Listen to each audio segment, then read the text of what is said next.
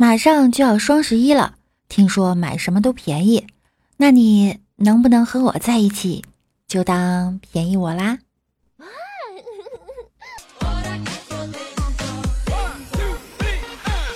？Hello，各位段友，欢迎您收听万事屋，我是主播六六。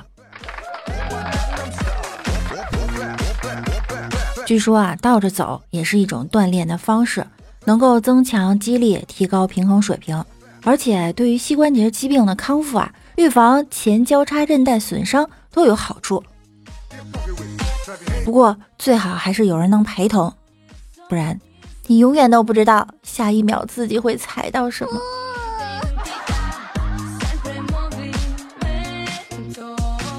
很多人常常有这种错觉。懒惰久了，稍微努力一下，就以为自己在拼命。前两天啊，看到马云大大的讲话，有些孩子读书就好像上辈子会读一样，我就不一样了，我背了五遍、十遍都不行。像我们公司啊，有几个年轻人，我觉得有的时候真的很嫉妒。这些人呢是过目不忘，耳朵听见他都能背出来，但是没办法，老板。还是我，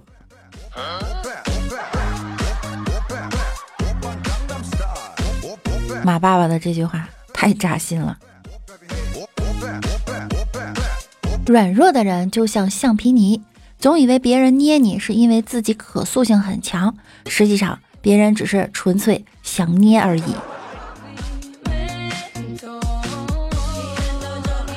我发现很多网站都有地域歧视。图片只支持本地上传，难道外地的不行吗？一次，老哥上网吧上网，网管突然递给他一根烟，让老哥呀很是受宠若惊，心里就在想：平白无故的为啥要给我烟呢？是套路我呢，还是看我有成功人士的范儿，想和我做朋友？心里正嘀咕呢，网管一脸哀求的跟他说：“兄弟。”我求你了，你把鞋穿上吧。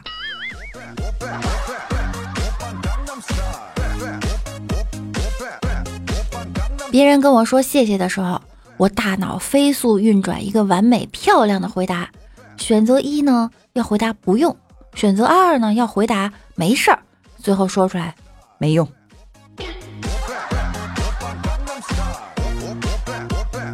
当代女生的脾气。当被上级训话的时候，心里就在想：我没事儿，我很好，没关系。被同事甩锅的时候，心里就想：我没事儿，我很好，没关系。被客户刁难，还是想：我没事儿，我很好，没关系。但是男朋友只要声音大一点，立刻委屈的不行。你竟然敢凶我！像我们这种没有男朋友的，有些气儿都不好发。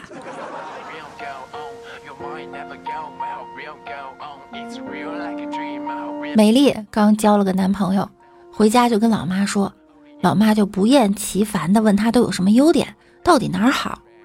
美丽实在是受不了了，猛地说了一句：“他甚好。”瞬间，老妈什么都不问了。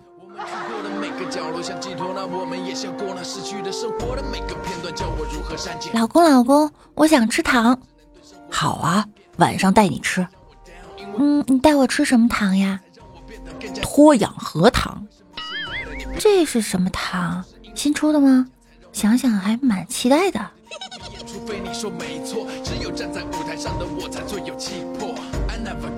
中午，老吉偷偷告诉老哥：“听说了没有？咱们单位女神小美啊，说要嫁给你。”老哥很开心。不可能吧？你听谁说的？我怎么能配得上人家呢？老吉说了，他亲口说的。老哥更兴奋了，那他怎么说的呢？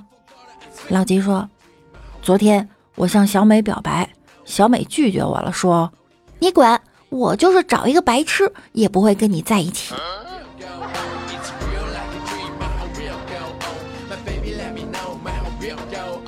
逛街的时候，一个戴墨镜的乞讨者拦住了老哥：“帅哥，行行好，我是个瞎子。”老哥正准备掏钱的时候，他媳妇儿就拦住了他。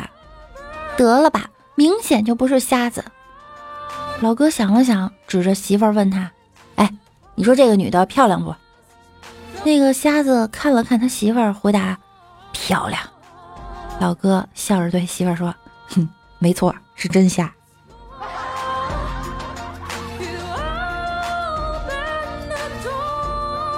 我们校长有一天路过学校后门，忽然听到一句：“我要考牛津。”校长顿时感动不已，没想到自己学校竟然有如此的有志青年，决定去看看是哪一位大神。忽然又听到一句：“再给我来两串大腰子。”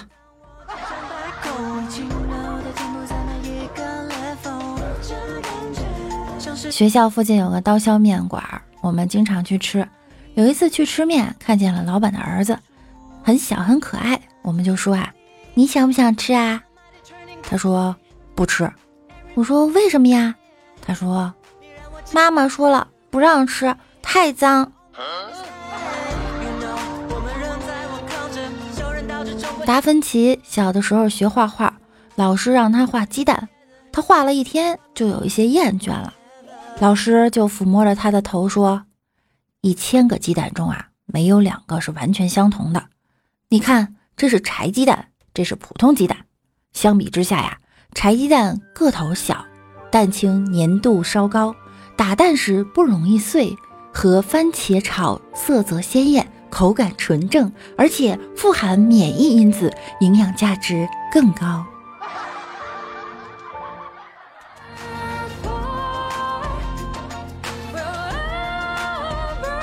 我问老哥：“老哥啊，你知道涌泉穴在哪儿吗？”老哥说：“不就是脚心吗？”古人说的“涌泉相报”，难道是踹他一脚，还是泼他一脸洗脚水啊？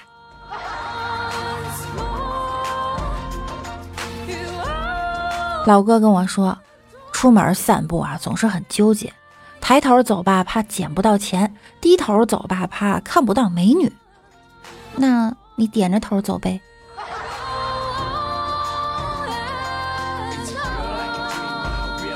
公交车上，一个丑女不小心踩了一个男人的脚，男人生气就喊：“你再踩一下试试，我让你好看。”丑女很开心，急忙又踩了一脚，太好了，大哥，这下不用花钱整容了。我们来看一下上期节目中小可爱们的留言，呵呵呵说每天早晨刷过葡萄牙，然后去喝点阿拉斯加州。吃两个约旦，然后爬爬新加坡，晒晒太阳。上午翻翻日本，查查瑞典，听听墨西哥，打打内蒙古。中午吃俄罗斯，外加菲律宾。下午吹吹珠穆朗玛峰，带上新西兰，逛逛缅甸。你的生活好厉害。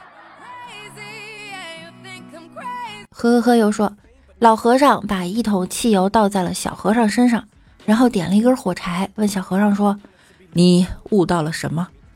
小和尚颤颤巍巍地说：“不吹，会死。”龙这种动物虽然早已销声灭迹，但老夫这些年也曾吃过龙肉，其肉质细腻，富有弹性，味道稍有辛辣。如果老夫没记错的话，此龙名曰卫龙。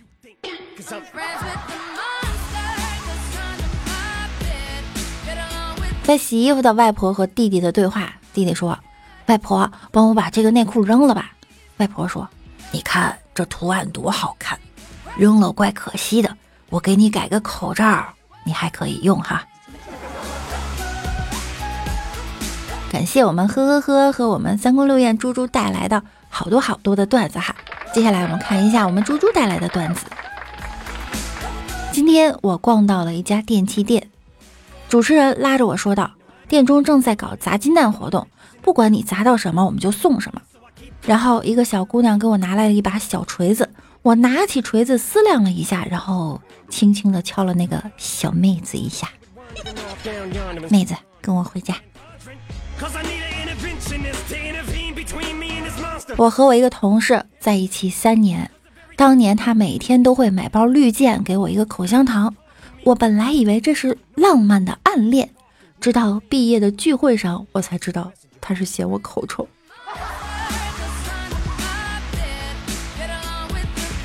和第一任女朋友第一次一起逛街的时候，女孩说：“站在门口干什么？进去呀！”我不是说陪你逛街吗？是啊，怎么了？那你进商场干啥呢？买衣服呀。你跟我说来逛街的，我就没带钱包了，所以滚。这场恋情就不了了之了。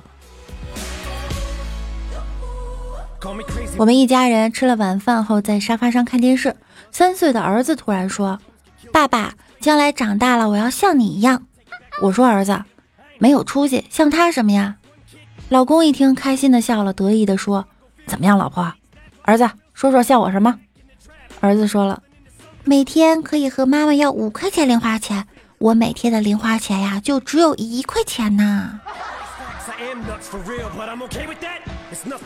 好了，今天的节目呢就到这了，感谢大家在节目下方的评论，希望在这期的节目中依然可以看到大家的身影哈。喜欢我声音的可以点击我节目的订阅以及关注我，每晚九点我会在喜马拉雅直播，想要更多的了解我可以来直播间和我们一起互动，同时你也可以看到段子中出现的小可爱们哟。那我们下期再见啦，拜拜啦。